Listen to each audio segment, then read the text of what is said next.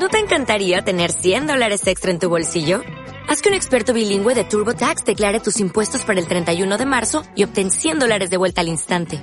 Porque no importa cuáles hayan sido tus logros del año pasado, TurboTax hace que cuenten. Obtén 100 dólares de vuelta y tus impuestos con 100% de precisión. Solo con Intuit TurboTax.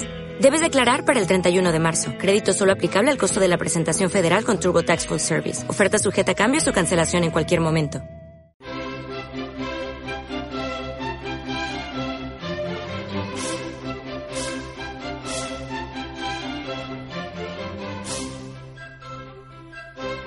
En Radio Tamaraceite, Onda Parroquial, El Andén, un espacio para la entrevista en profundidad, a cargo del periodista Sebastián Sarmiento.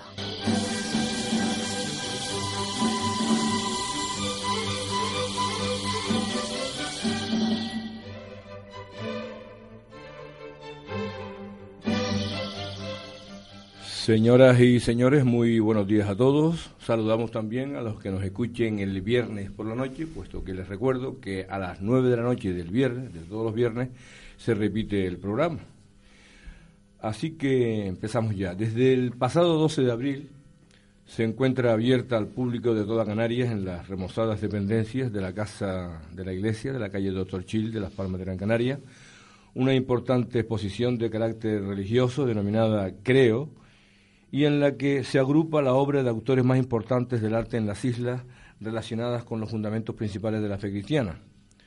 Una exposición que nos ofrece un arte religioso desde el siglo XIII hasta la actualidad, siglo XXI, muchas de ellas desconocidas para el gran público como pudiera ser obras de Jorge Brama, Felo Monzón, Néstor Martín de la Torre, Jesús Arencibia o el propio Julio Viera, el pintor originario del barrio de San Cristóbal, entre otras manifestaciones de arte.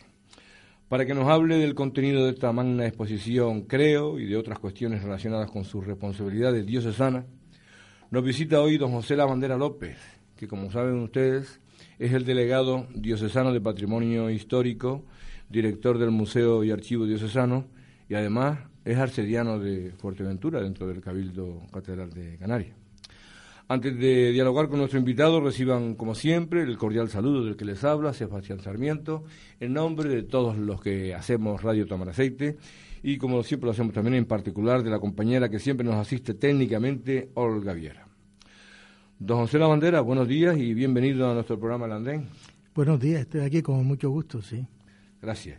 Como hemos dicho en nuestra introducción al programa, hoy está usted para acercarnos a esa gran exposición denominada Creo, en la que se resumen las razones de la fe cristiana a través del arte, en imágenes, a través de la escultura y la pintura fundamentalmente, ¿verdad?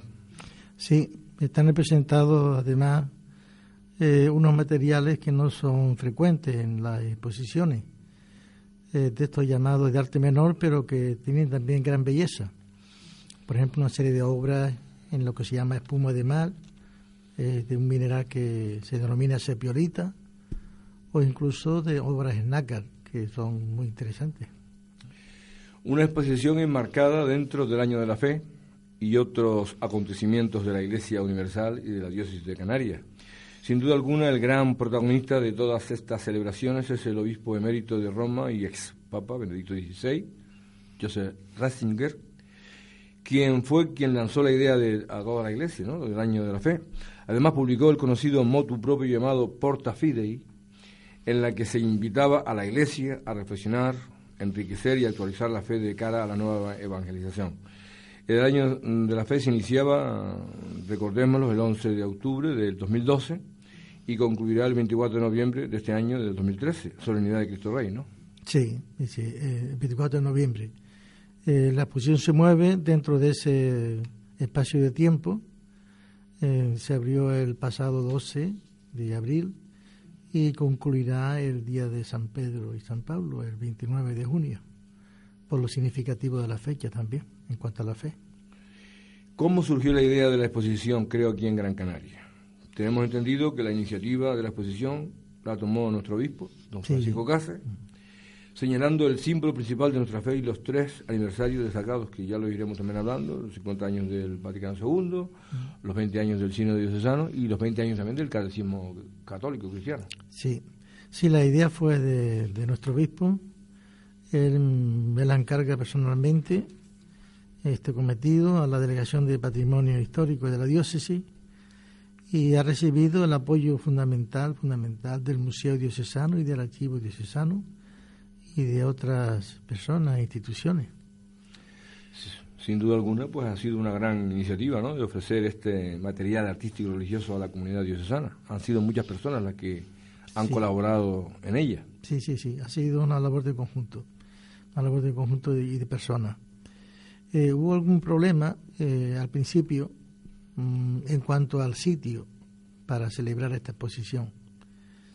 Eh, nuestro obispo no nos dijo concretamente el lugar, nos señaló que podía ser también la casa de la iglesia, en la parte de, que se ha restaurado, pero también en el museo o en la catedral. Al final, aunque es más costoso, es más costoso, optamos por la casa de la iglesia porque se pudieran mirar también dos cosas, el, continente eh, que ha sido restaurado y el contenido. Entonces nos pareció más completa a pesar de, que había que hacer más esfuerzo. Sí, hablaremos luego también de la parte, digamos, del escenario, porque todos recordamos que aquello fue seminario conciliar, la primera universidad de, Canarias, ¿verdad? Que se constituyó. Y hasta hace poco fue el seminario diocesano nuestro, y entonces ha sido todo remozado, pero ya hablaremos luego. Vamos a, vamos a centrarnos en la exposición, que es para lo que usted ha venido fundamentalmente, ¿verdad? Y recopilar todo ese material, sin duda alguna, don José La Bandera, pues ha supuesto imaginación, búsqueda y poderla exponer. Sí, sí, había alguna pieza que, que no fue muy difícil de traerla por sus dimensiones, de nuestro gran pintor, muralista canario, eh, pues natural de, de, esta localidad, don Jesús Arencibia, entre otros problemas que tuvimos. Pero mm, fue muy importante eh, localizar las piezas. Y nos sirvió de mucha ayuda eh, contar con personas que nos querían ayudar, porque la repetición, y de otras entidades, como por ejemplo del CAM. Fue fundamental eh, la, ayuda que nos prestó el CAN por, por mano de su director y, y de su técnica en concreto, Marta. Sí, sí, sí. La calidad de la exposición, la importancia, y por eso despertamos la curiosidad de toda la audiencia de Radio Tomar Aceite, los que nos escuchan en directo ahora en este momento, los que nos pueden escuchar luego a través de las redes sociales, ¿verdad? Me recuerda a mí todo aquella, salvando la diferencia, claro está, la exposición del, del sexto centenario de la creación de la, de la iglesia local nuestra, la iglesia de Canarias Rubicón, la senda. Sí, la voy a la senda, sí. ¿verdad? Tiene un parecido, aunque es otra cosa, ¿verdad? Sí, nos decía nosotros un, un gran promotor y colaborador de, de nuestras exposiciones, también de la Huella y la Senda, don José Sánchez Rodríguez, que era una Huella y la Senda en pequeño. Siempre con su con su detalle de curioso. Sí, ciertamente en cuanto a, a una ordenación de capítulos, que también había en la Huella y la Senda, eh, denominaciones de texto, Mm, sí, hay un parecido. Evidentemente somos las personas que estuvimos en la huella hacienda y que aprendimos también a hacer aquella exposición. Usted fue comisario de la otra, ¿verdad? Y ahora también. Junto con don Julio Sánchez. Exactamente. ¿Ahora se, ha cargado usted con, con, esta responsabilidad casi solo? No, no, no, no, no, en absoluto. Y, yo me he resistido a que, se me denomine comisario de la exposición, pero no, no ha sido posible. No ha sido posible y al final pues he tenido que, que sí que aceptar este título de comisario, pero yo más bien diría coordinador. Coordinador.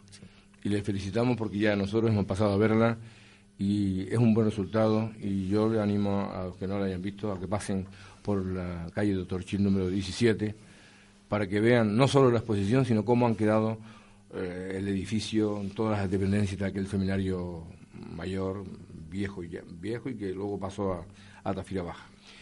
El marco de la exposición insuperable, como es la remozada Casa de la Iglesia, la parte más noble del antiguo seminario de San de Canarias, en la calle de Orochil. Unas obras bien realizadas y conservando sabor histórico de toda aquella pieza del seminario conciliar, ¿no? Sí, pues, el marco es, fantástico y que hace cuenta que es uno de, las, de los edificios más antiguos de, de Vegueta, eh, aunque se compra en el don Andrés Romero Suárez Calderín, que era vicario general y era además el, el inquisidor mm, principal del Tribunal de la Inquisición en ese momento. Eh, el edificio es anterior, el edificio en su parte mm, primera eh, se data en el 16. Y así aparece registrada ya eh, en el primer plano que tenemos de la ciudad de Dorriani, en 1586. Ya hay un pequeño edificio, pero no las proporciones actuales, claro. Sí, recuerdo que el pasado, el 9 de junio del 2009, tenía lugar la presentación de las obras de remodelación de estas dependencias de la Casa de la Iglesia, a través precisamente de un convenio entre la diócesis de Canarias y el gobierno canario y el Cabildo, o el gobierno canario fundamentalmente. No, también el Cabildo. Colaboró, colabora, está colaborando mucho con la Iglesia. Sí, sí. Y sobre todo fue eh, Mafre, la institución Mafre, la gran valedora, sostenedora y autora, se podría decir, de esta gran reforma que se hizo en el edificio. Yo creo que este edificio puede ser importante para un, el despegue de actividades de, ámbito cultural de la Iglesia y de, y de con personalidad y que mm. puede tener un, futuro prometedor para traer a personalidades y tal y llevarla precisamente a aquellas dependencias y que la gente vaya a escuchar o, si es conferencias o exposiciones o lo que sea, ¿no? Sí, sí, sí, además hay un tesoro ahí escondido en Pegueta que no solamente es este edificio, sino otros edificios incluso de particulares que albergan unos patios preciosos, patios canarios, que serían muy interesantes eh, de ver. Mm, creo que es una iniciativa que debía comandar, por así decirlo, el, el Cabildo Insular como, como, institución más, más de la isla, el gobierno de la isla, pero el que los particulares, determinados días, quizás los domingos, ayudando un poco también a los propietarios, pues pudieran ver, entrar en los patios. Es una riqueza impresionante la de nuestros patios canarios, especialmente de esa zona de Vegeta, que está muerta, escondida. Bien, esto será para otra ocasión. Vamos ahora entonces a centrarnos en la exposición, que yo creo que es lo importante. Bueno, ¿cómo, va el ritmo de visita? El ritmo de visita, bien, para una exposición de este tipo, eh, pues ya eh, han pasado algunos días, un poco más de una semana, y están en torno a los 100, 150 a veces, 120 cada día, o sea, ya pasan de mil, de mil personas. Y lo más interesante es que estas personas salen muy contentas, satisfechas de lo que han visto. Y se lo dicen a otra gente, que ya vienen expresamente a ver la exposición y algunas vuelven de nuevo para verla con más detenimiento. Es decir, que no es solo lo que sale en los medios de comunicación, sino luego el boca a boca. El que la ha visto recomienda a otros que vayan a verla. Aquí fundamentalmente es el boca a boca, porque o por defecto nuestro, por lo que sea, quizás por defecto nuestro, no ha salido mucho en los medios de comunicación. Salió al principio, pero después no se ha propagado mucho. ¿no? Y son estos medios como el de Radio Tamaracete, que es ejemplar en este aspecto, Muchas gracias en nombre de los compañeros. Los que promueven que estas cosas se den a conocer. Y, claro, es, muy de agradecer. Recuérdenos el horario y día de apertura y hasta qué fecha estará abierta. Pues el horario es bastante amplio porque de lunes a sábado, lunes a sábado, es desde las nueve y media que se abre hasta las siete y media. Eh, si a las 7 y algo no hay ya gente, pues cierra, se cierra entonces porque ya se ve que no va a venir más, Nadie más, ¿verdad? Pero si hay gente hasta las siete y media y siempre hasta las 7 está abierto. Incluso los domingos también se abre, que desde 10 de la mañana a, a las 2 de la tarde, hasta las 2 de la tarde. El horario del sábado también es hasta las 2 de la tarde aproximadamente. El horario es igual, es igual que el del, viernes, desde nueve y media hasta 7. Ah, también, sí, sí, sí. Y mire, una curiosidad, los institutos, los bachilleratos, etcétera, han mostrado interés por venir para traer a sus alumnos, porque también es, aparte de la fe y de la creencia, es también docente, debía ser... Sí, sí, sí, sí, algunos institutos han mostrado interés, ya están pidiendo también su hora, pero ha habido una iniciativa muy buena y es de un profesor eh, que ha traído otros profesores para él mostrar la exposición, porque es un profesor que participó también eh, en la confesión de la exposición, y, ellos ya, que sean también como guías de otros grupos de, alumnos. ¿no? Y no me refiero tanto a alumnos no universitarios, sino también universitarios sobre todo. Han venido ya algunos también. universitarios, incluso eh, tenemos algunos ya mm, previstos de, Tenerife, que van a venir también para ver la exposición. Sí, porque tiene una dimensión regional. Sí, eh, bueno, ciertamente las obras son de esta isla, todas, por motivos económicos, evidentemente, porque se abarata mucho al ser incluso cercanas, pero los artistas son de, relieve del archipiélago, ¿no? incluso eh, pues de relieve en algunos casos también español, ¿no? de toda la nación. Pues bien, entre la amplia audiencia de Radio Tamaraceite habrá personas que la hayan visitado ya y otras que no. Si le parece, y atendiendo al interés de aquellas personas que aún hayan podido verla, vamos, o no hayan podido verla, ¿no? vamos a descubrir el contenido de la exposición y cada uno de los capítulos de la misma. Como hemos dicho, la exposición está dedicada a las verdades que se contienen en el credo, a través de cinco salas, a las que hay que sumar tres salas más dedicadas al 50 aniversario del Vaticano II, como hemos dicho ya, al vigésimo aniversario del Cine Diocesano y también al 20 aniversario del Catecismo de la Iglesia. En definitiva, que el hilo argumental de las cinco primeras salas está dedicada al credo de los apóstoles. Sí, incluso las otras tres se incorporan también dentro del ámbito de la fe, las tres conmemoraciones, porque no ha cabido que el Vaticano II tiene mucho que ver con la parte apostólica, ¿eh? porque son sucesores de los apóstoles, los obispos.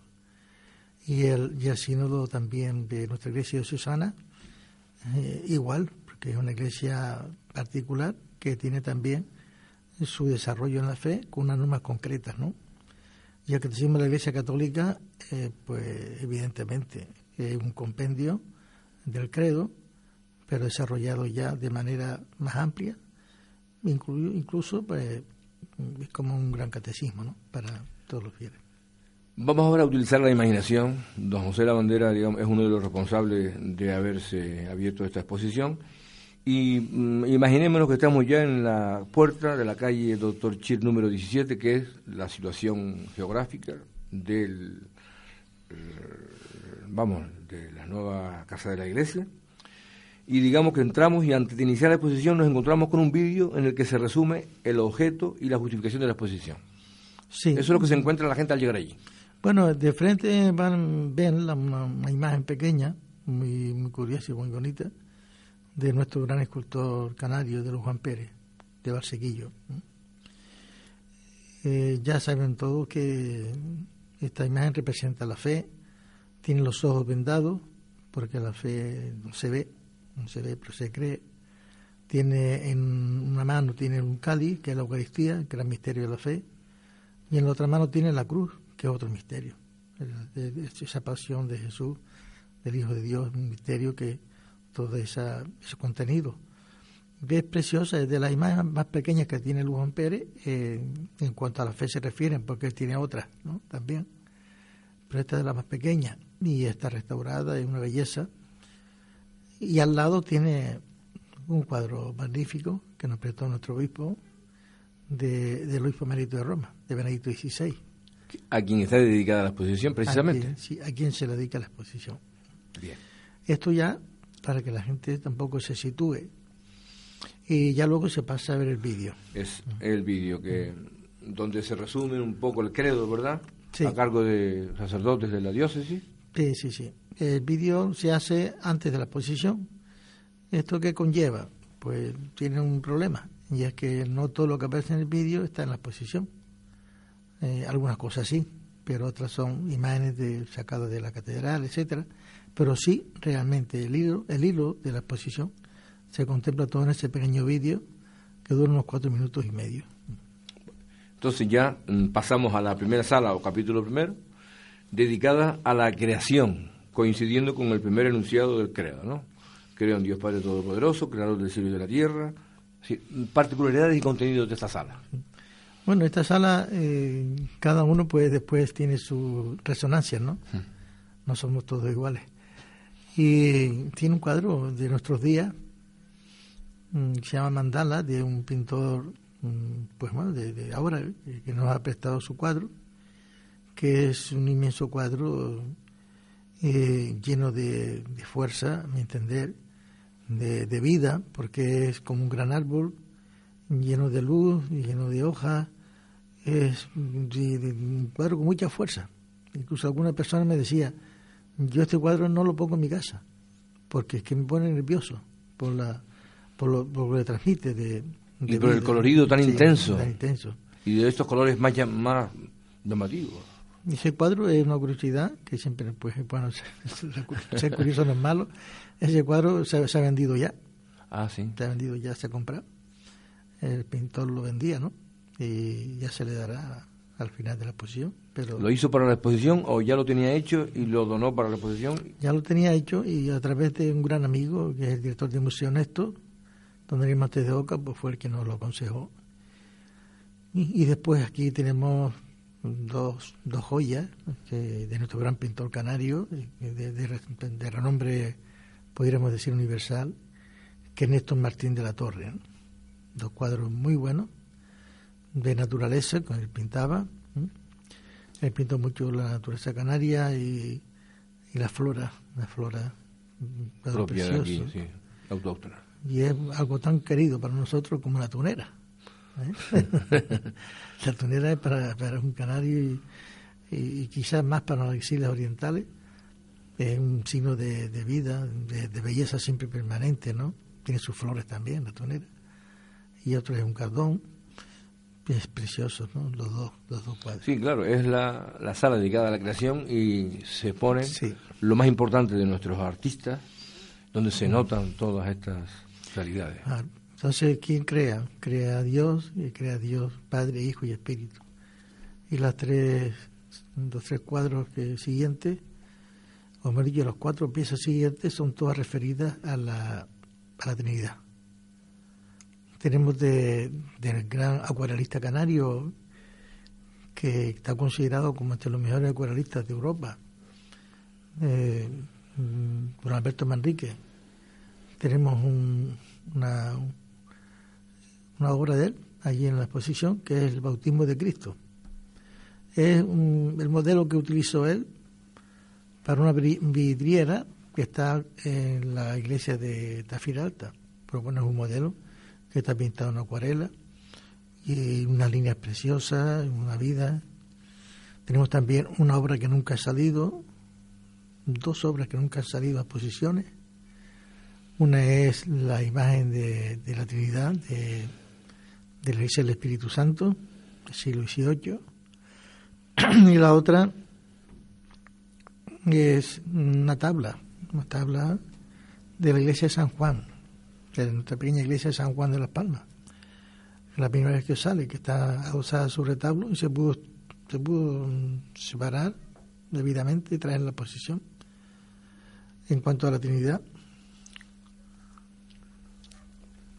Y después tenemos una obra magnífica que ya tuvo una huella de la senda de los grandes pintores canarios, que es de Miranda, de Juan de Miranda, que es la creación y la expulsión del hombre del paraíso que está en las Dominicas en terror, que nos la cedieron. Y es un gran cuadro. Y esto así cierra el capítulo, que Dios crea la belleza de la creación, pero que el hombre que, que entra dentro de esa belleza de la creación como el principal, rompe con su pecado. Rompe con su pecado. Y ya va a dar lugar a que Dios de nuevo tome la iniciativa, porque Dios nunca se rinde eh, en querer al hombre y en querer salvarle, toma iniciativa de hacer lo imposible prácticamente, que era mandar a su único hijo, ¿no? enviarnos a su único hijo. Que ya con eso ya se inicia la segunda sala, el segundo capítulo, que está dedicado a los inicios de la vida de Jesús. Creo en Jesucristo, su único Hijo, nuestro Señor, que fue concebido por obra y gracia del Espíritu Santo, nació de Santa María Virgen, etc. Sí. Particulares también de esta sala porque hay cosas buenas y curiosas. Sí, para mí es, eh, no se iba a decir, como una pequeña capilla sistina de nuestro arte canario, pero claro, no del todo, porque también hay obras importantes en otras salas de, también de artistas canarios. Pero se abre mm, esta secuencia, se abre con obras tan preciosas, magníficas, como la de Santiago Santana, de la iglesia de San Andrés.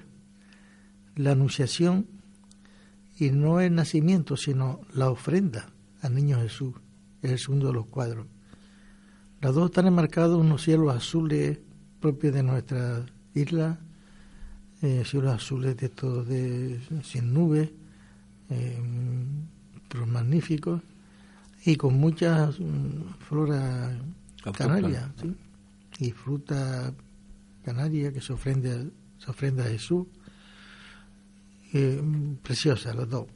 Y, y luego ya se sigue con obras tan tan única, porque es la única obra religiosa que tiene Felo Monzón. Sí, una cosa que no sabíamos, que un hombre que era de izquierda, incluso un radical, pues también tuvo su, su tiempo para arte religioso. Sí, sí, sí, tiene ahí una virgen con el niño y en un ambiente indigenista como era su, su arte, ¿no?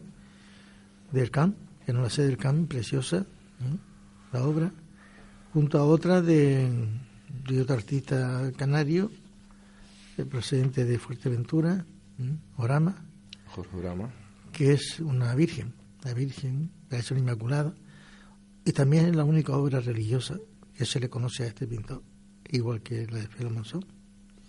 ¿Y el Jesús ante los doctores de la ley no está también en esta sala? Sí, está en esta sala es también la única obra religiosa de Néstor Martín Fernández de la Torre, que está en depósito por la familia Siemens, que la, dejó un depósito al museo. Y es una obra de los primeros años de él, que adolece de algún tipo de problema de los pigmentos que empleó en ese momento y eso está comenzando. Pero la figura del niño Jesús, eh, evidentemente, es, ella marca ya su, su trayectoria. Y no podemos dejar de mencionar aquí el de Santana, con la Virgen Niña, de Don Jesús Arencibia. Sí, una obra también que a mí me impresionó mucho, me llamó la atención. Sí, sí, sí, porque ahí desarrolla una ternura impresionante. Eh, es una primera parte de una primera forma que él tiene la pintura, no siempre es igual, pero, pero es eh, de mucha fuerza expresiva y magnífica, sí. Antes de irnos al este descanso musical que solo suponemos sobre la media hora aproximadamente, vamos a adentrarnos en la tercera sala para liquidar ya unos de si no, no nos va a dar tiempo de, dar el recorrido de la exposición. La tercera sala, o capítulo tercero de la exposición, coincide con el pasaje de la pasión, muerte y resurrección de Jesús, ¿no? Sí, sí, sí. Sí, hay aquí hay piezas que, vamos, que ya colocan, colocan al, al espectador en este escenario, de entrada y por su fuerza expresiva y por sus dimensiones. Y está, por ejemplo, el Cristo yacente. El Cristo yacente ya marca eh, eh, el ambiente de la sala y la otra gran pieza de terror que es el Cristo resucitado.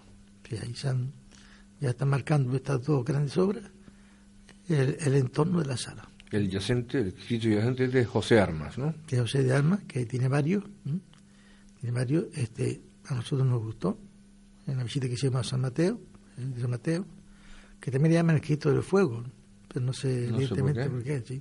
Parece que puede ser que algún incendio, pero la imagen está perfecta, está con algún problema de, la detalle, porque parece que al principio eh, era, era, madera verde, ¿no? Entonces tiende a, a agrietarse. Pero bueno, eso no es problema para la restauración en absoluto. ¿Alguna cosa, cosa más de esta sala? Pues de esta sala eh, también es muy importante eh, eh, el guion, el guion que hay a la izquierda, que es la primera vez que se que sale a exposición. Y es, ya sabemos que el guion eucarístico es como un estandarte, como una bandera que sale en la procesión eucarística. Está hecho en Sevilla a principios del siglo XVIII y es la única tela tela que, que tiene imaginería, o sea, en las telas se distinguen con imaginería y sin imaginería.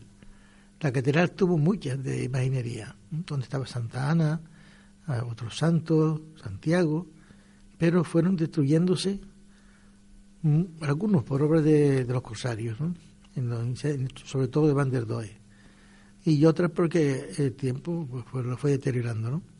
Pero ha quedado esta, que tiene un, magnífico bordado en hilo de seda, hilo de plata, hilo de oro, de la Santa Cena. ¿Se conserva en, en, la catedral? Se conserva en la catedral y solo el guion, sin, realmente el palo del asta, pesa 15 kilos, lo cual nos dice de, la timbre que tenía. Y aquello se llevaba en procesión. Yo dudo, dudo, que se llevara, porque, muy pesado. con 15 kilos. Mire, y también hay una ascensión del flamenco Peter Van Link. Sí, ya eso ya en otra sala. En otra sala, ah, pues entonces lo dejamos para después. Sí, sí, sí. sí. No hay más alguna cosa. Aquí hay dos, dos, cuadros, se llaman cuadros, porque los hemos encuadrado, ¿no? De dos clases de piezas, una como decía antes en espuma de mar, que son todas piezas de la pasión, preciosa, una talla muy fina, y otra en nácar. En nácar también, con la particularidad de que la que está en nácar tiene unida la muerte y la resurrección. O sea, está por ejemplo la cruz, y en el centro tiene un escudo donde está esculpido Jesús resucitado. ¿Qué quiere decir eso? Que en Jesús el misterio es uno solo. Jesús desde que nace ya tiene en perspectiva todo lo que va a pasar en su vida, hasta el momento final. Y el misterio de Jesús lo encuadra todo, no solamente la pasión y la muerte, sino todo. Bien, ya con eso ya, digamos, es lo fundamental de, esta sala. Bueno, también Pepe Damaso tiene ahí una cosa interesante, Julio Viera, en fin sí que representa la Anunciación, ¿no? Un, sí, cuadro de Damaso muy bonito. Sí, y... en papel, por eso se ha protegido eh, para que no le dé la luz, la luz solar, de ninguna forma, y, es muy interesante. Él, el día de la inauguración estuvo precisamente en el acto, ¿verdad? Sí. y creo que estuvo fuera de sí, como es él, ¿no? su modo de ser. sí, muy es muy, muy fuerte, pero decimos ahora, ¿no? Qué fuerte, decía la gente, qué fuerte, ¿no? Pues estuvo Eres muy expresivo en sus expresiones, ¿verdad? Estuvo muy contento y, y, sobre todo le llamamos una cosa que era, esto es modernidad esto es una maravilla, el que haya una, un lugar de oración y una exposición. Eso le encantó a él. Pues bueno, llegado a este momento vamos a hacer el habitual descanso y lo hacemos con música, como no debe ser menos. Y al tratarse de una exposición religiosa, me he acordado que podíamos pues recurrir a la Ave María de Schubert, de Franz Schubert, y cantada por uno de los mejores tenores que hemos tenido en nuestra tierra, Alfredo Kraus. Si le parece, sí, sé que le gusta a usted también. Hacemos un alto, escuchamos y seguimos este recorrido. Estupendo.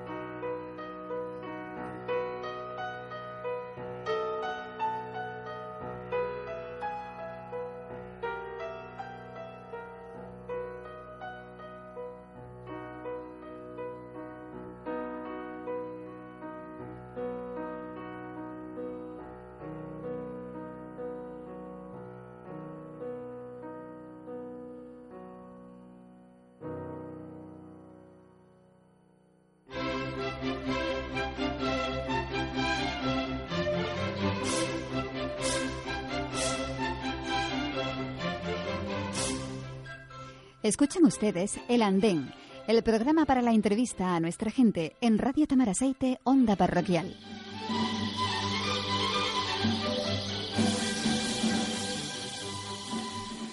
Y seguimos, señoras y señores, conversando aquí en el andén de Radio Tamaraceite con el delegado diocesano de Patrimonio Histórico y director del Museo y Archivo Diocesanos, don José La Bandera López, con quien estamos desentrañando para todos ustedes el contenido de la exposición, el creo, que hasta el 29 de junio se encuentra abierta en las nuevas dependencias de la Casa de la Iglesia de la calle Doctor, Doctor Chil número 17. ¿Le va gustando este recorrido que estamos haciendo? Sí, sí, además a estas horas de la mañana con este sol que calienta un poco también el clima, en fin. Y esta canción que hemos escuchado del maestro Krau, que nos sigue introduciendo en el ambiente. Sí, nuestro gran maestro. Bien, nos adentramos entonces en la cuarta sala o capítulo cuarto, dedicado, usted lo sabe mejor que nadie, al final de la vida de Jesús. Hace referencia al enunciado, subió a los cielos y está sentado a la derecha del Padre Dios Todopoderoso. Desde allí ha de venir a juzgar a los vivos y a los muertos. Y a los muertos. Contenido y particularidades de esta sala. Bueno, una particularidad es que también hay que subir, porque está en la segunda planta. Exactamente. Las tres primeras están en la planta baja. En la planta baja. Y es que hay algunas personas que no, que se van. Eh, y es muy importante la planta, planta alta. Incluso tenemos para facilitarle a las personas que, que no puedan, hay ascensor. Eh, pueden subir en ascensor. Yo siempre aconsejo la escalera porque la escalera es magnífica. Sí, sí, muy un sabor muy antiguo. tiene un artesonado precioso, pero bien. Y, ahí ya en esta sala, que es la primera, nos encontramos con el cuadro, muy buen cuadro, que datado y, ya referenciado por nuestro gran conservador de pintura flamenca del Museo del Prado, canario, don Matías Padrón, que ya lo atribuyó en su momento al flamenco Van del siglo XVII. Es un cuadro que llega a la parroquia de San Agustín pues a través de una propiedades particulares que lo donan a esa parroquia. Y es en cobre, es un cobre enorme, además tiene esa peculiaridad.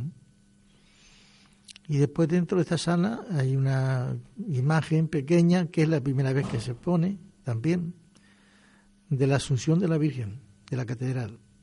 Está restaurada, porque esta es otra de las cosas buenas de la, de la exposición.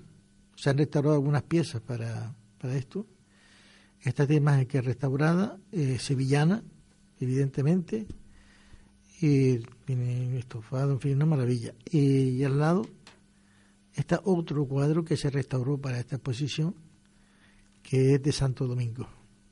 Antes apenas se veía y se ha descubierto una pintura preciosa, incluso se descubrió el nombre del pintor.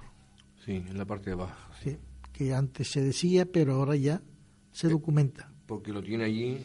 Lo tiene escrito. Con la, con la restauración se, resaltó se el nombre. Y ya apareció, Cristóbal de Quintana. Sí. ¿Alguna otra particularidad en esta sala? En esta sala tenemos a San Miguel, que es precioso, de, sale por primera vez de su ermita, de, San Antonio Abad, de Miranda, un magnífico cuadro de, Miranda también. La famosa imagen de San Pablo, de... Que ahí traemos ya en otro capítulo. En otro capítulo, bien. No, porque como me llama la atención y tiene su, su cosa, su historia, pues también hablaremos de ella. ¿Hay alguna cosa más en esta sala para pasar a la siguiente? El cuadro de Aruca del, de Ánima, eh, muy interesante, también del siglo XVIII. Está restaurado, sí. Y, ya pasaríamos a la siguiente. Sí, cuadros de ánimas hay en casi todas las iglesias, pero de valor. Cuadros de ánimas los hay muy valiosos Yo conozco el de Terror, está el de Santa Brígida, Sí. En Valle Seco. En Valle Seco también hay. Pero quizá eh, donde existen los mejores cuadros y mayores son en Fuerteventura. Ah, en Fuerteventura. Sí, y en grandes dimensiones. Y también en Lanzarote, sobre todo en el sur. en Yaiza, por ejemplo, los hay muy buenos. Y, en, el mismo Teguise, en fin. Pero eh, son muy interesantes porque son casi una peculiaridad canaria, ¿no? ¿Y por qué decidieron este cuarto de ánima llevarlo a esta sala? Está relacionado con el, el juicio, ¿no? El, juicio final de nuestra vida, porque también tiene un poco escondido, tiene allí un pequeño infierno. Sí, sí, está el purgatorio y el infierno. Sí, sí, sí. Y las almas que ya están ya liberadas. Que, que, realmente podemos gozar de la, de la salvación con Dios o podemos separarnos de Él, que es lo que es el infierno, realmente no estar con Él. Y, y eso lo significa ese cuadro. La quinta sala o el capítulo quinto de esta exposición está dedicado al Pentecostés y a la gran misión de la Iglesia. Hace referencia al anunciado, creo en el Espíritu Santo, la Iglesia Católica, la comunión de los santos, el perdón de los pecados, la resurrección de la carne y la vida eterna. También hablemos un poco de toda esta exposición porque hay cosas bonitas ahí, interesantes. Sí, hay una, en la primera sala, que es la que es referida a la Iglesia Apostólica y al Espíritu Santo, ahí tenemos un contraste que algunos encuentran muy interesante. Es una pintura de ahora, incluso de hace días, de, un pintor de Tenerife, José Vicente, José Vicente sí. que hace los dones del Espíritu Santo. Un mural de, ¿verdad? de colores intensos. Sí, sí, una variación en lo que expresa, eh, son personajes de nuestra época, eh, con los colores son preciosos, hablan mucho con el color, con las razas, diferentes razas, eh, en fin, muy interesante. Pero también ya en la iglesia apostólica tenemos una imagen muy, muy peculiar, y muy peculiar para nosotros, para la gente de Gran Canaria, que quizá la imagen más antigua que exista, no solo en Gran Canaria, sino en nuestras islas y es una pequeña imagen de piedra, muy pequeña, que la iconografía es de San Pablo, pues tiene la espada, es un San Pablo. Y se encuentra como en una hornacina dentro de una gran cantería o cantera del barrio de San Roque. Es muy, muy grande esta cantera, algunos llaman la catedral por dentro, ¿no? Y allá apareció como una especie de hornacina eh, como escondida. Esto puede tener un origen, bueno, la iconografía y, la iconología de la imagen parece mm, como del siglo XIII al, XV, o sea, se mueve entre el románico y el gótico. Mm, bueno, eh, digo que es interesantísimo porque las primeras referencias que tenemos nosotros aquí de evangelización en Canarias son del siglo XIV. ¿Y esto es de lo más antiguo? Sí que hay en la exposición y que se conoce. Sí, sí. Pudo ser traído ya incluso en el siglo XIV, pero que las imágenes tenían una origen anterior. Eh, la traen, pero ya era una imagen anterior. La que esta, imagen está fehacientemente estudiada? Se está estudiando ahora mismo, eh, se va a hacer un examen de su piedra en, en un laboratorio de Granada, que es el mejor para, para estos análisis de tipo petrológico, ¿no? Y también desde el punto de vista iconográfico se está estudiando. Y aquel cuadro muy conocido que lo conocimos todos en el seminario diocesano, Los mártires de Tazacorte, ¿dónde está esta, este cuadro? Bueno, ya esto pasaríamos a otra, a otra zona.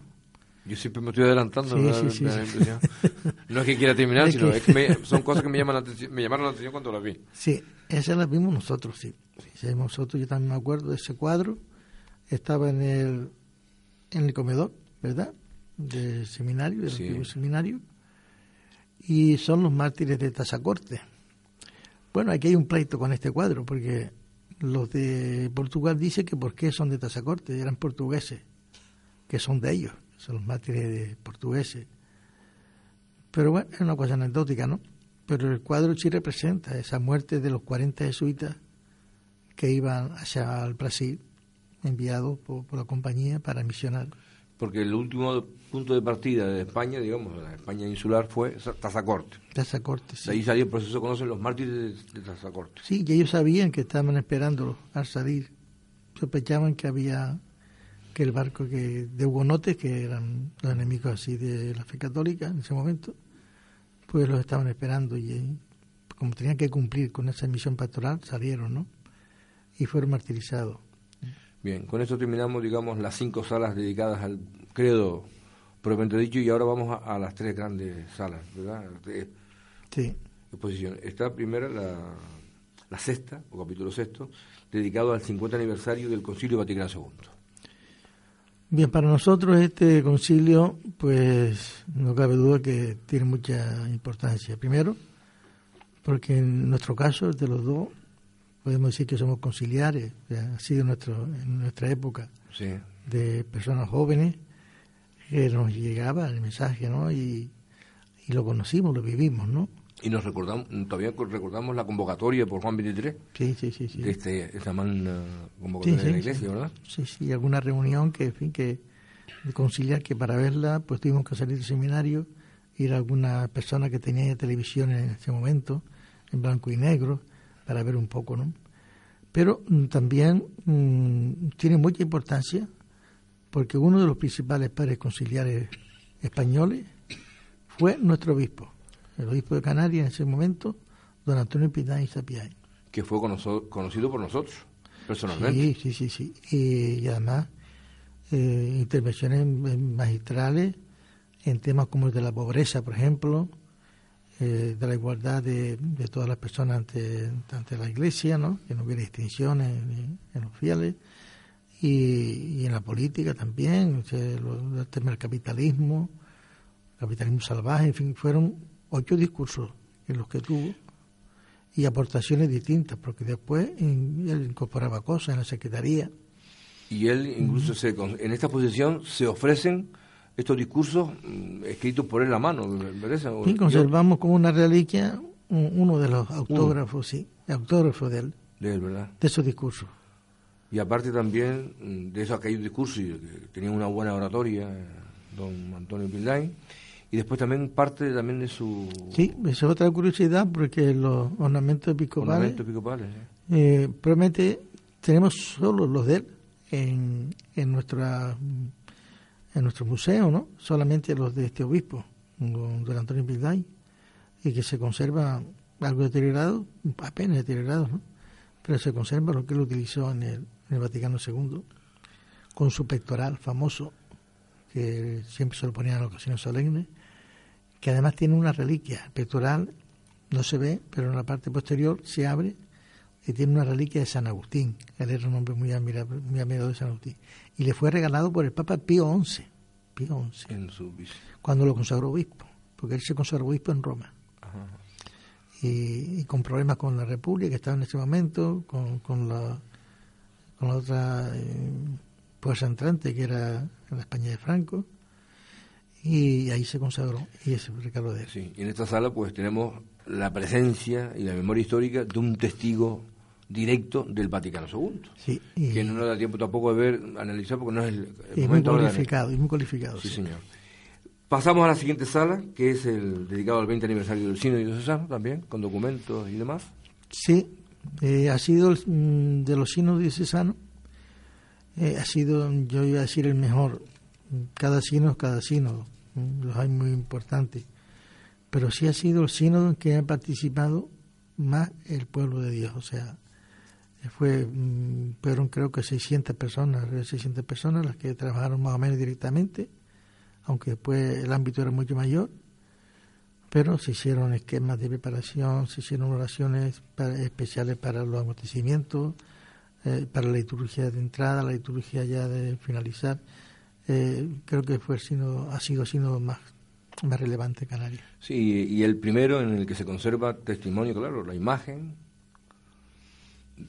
no solo los documentos escritos, sino luego también Exactamente. las imágenes de la inauguración, de la clausura. Exactamente. Yo aconsejo que en, que en la web de radio de la web de la diócesis, pues que se vea. Hay un vídeo muy interesante que se ha hecho ahora, incorporando todo esto a, a la exposición.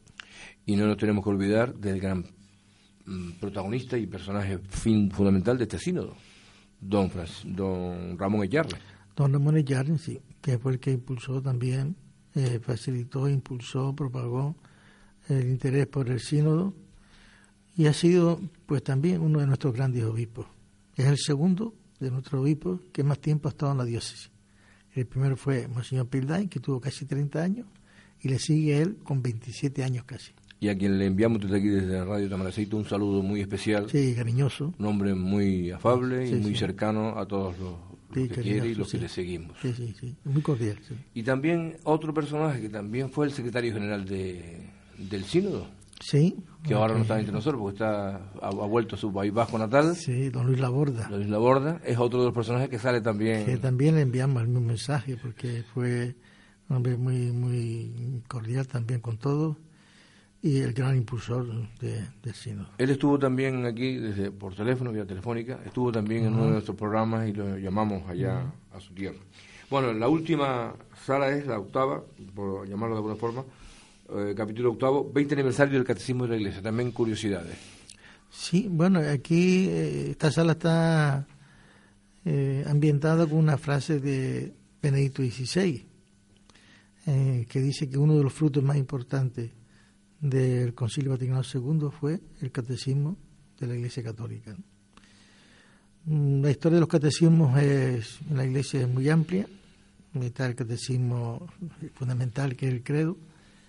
El primero de nuestro catecismo, que no pudimos exponerlo, es el catecismo de, Rubicón, o sea, del comienzo de, de la Iglesia Canaria ya institucionalizada el catecismo que hayan los capellanes Jean de Berrier y Pérez Buntier, con 1400 y algo, ¿no? No se conserva. Mm, se conserva entero, pero dudamos que ese catecismo se pudiera aprender los, los aborígenes, por lo cual es posible que hubiera algo más corto, porque es casi un tratado de teología, ¿no?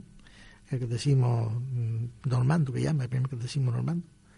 Pero después los hay muy bonitos e interesantísimos como el que escribe el padre Claret para los canarios, que es una joya bibliográfica que tenemos allí, muy pequeñito, pero lo escribe él para los canarios, cuando hasta aquí su gran labor, ¿no?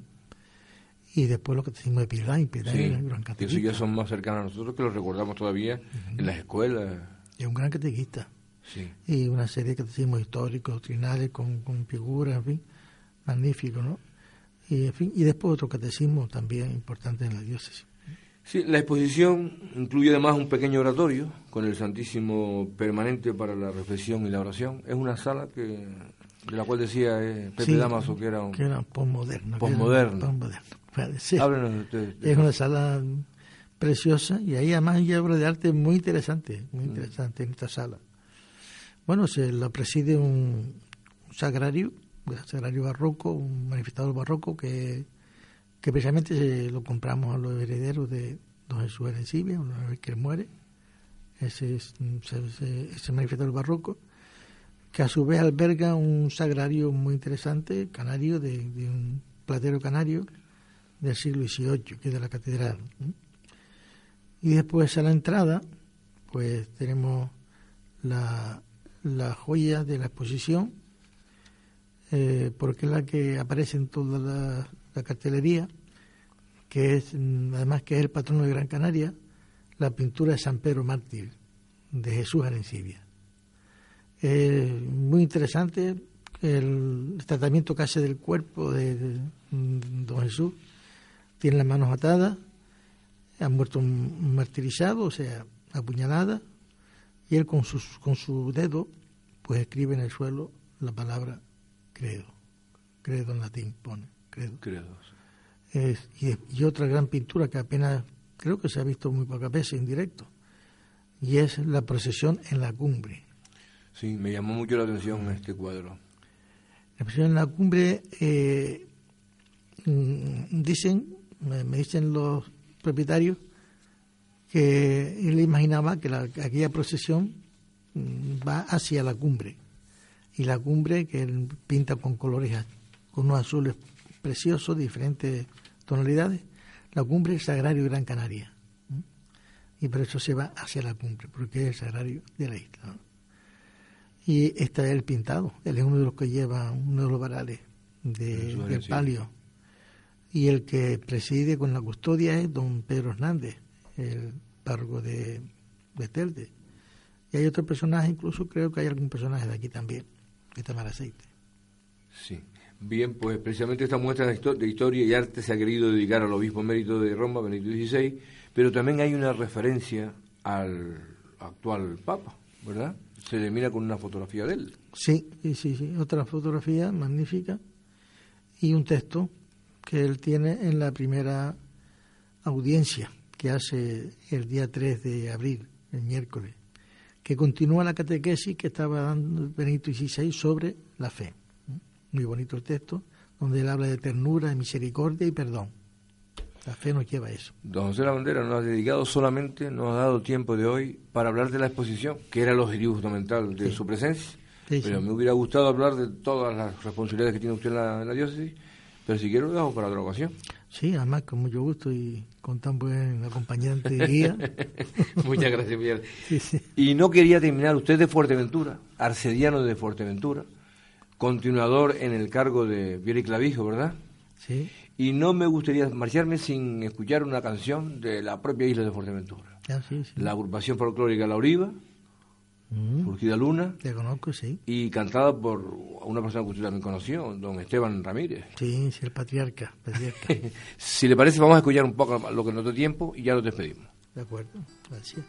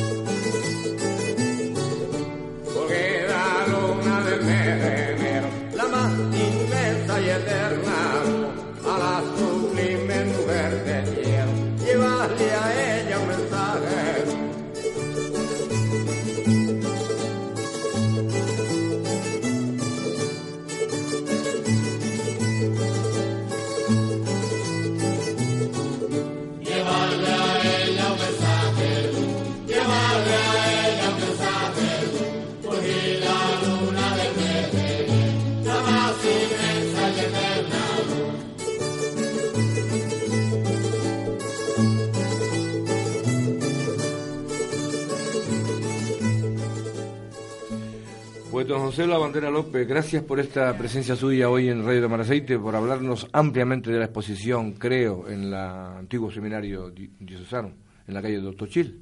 Sí, gracias a ustedes, que son los que han hecho el programa. ¿eh? Recuérdenos, gracias, recuérdenos la fecha de clausura porque para que la gente vaya a verlo, porque si no se lo va a pasar. Sí, es muy importante, el 29 de junio, el día de San Pedro, eh, a las 8 de la tarde se clausura. O sea que hay que darse un poco de prisa, sí. Vale, pues entonces ya nos despedimos de todos ustedes hasta la próxima semana en la que nos visitará el director del Centro de Orientación Familiar de Canarias, don Fermín Romero, con motivo de celebrarse el 35 aniversario de este centro.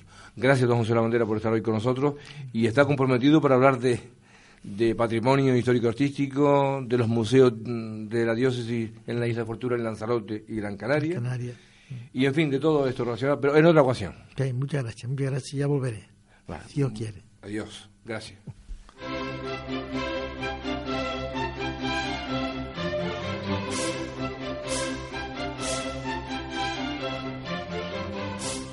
Han escuchado El Andén un programa de Radio Tamaraceite Onda Parroquial dedicado a la entrevista en profundidad, conducido por Sebastián Sarmiento.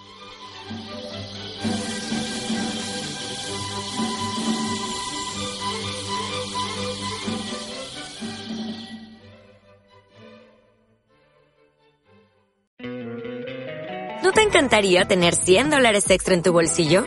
Haz que un experto bilingüe de TurboTax declare tus impuestos para el 31 de marzo y obtén 100 dólares de vuelta al instante. Porque no importa cuáles hayan sido tus logros del año pasado, TurboTax hace que cuenten. Obtén 100 dólares de vuelta y tus impuestos con 100% de precisión. Solo con Intuit TurboTax. Debes declarar para el 31 de marzo. Crédito solo aplicable al costo de la presentación federal con TurboTax Full Service. Oferta sujeta a cambios o cancelación en cualquier momento.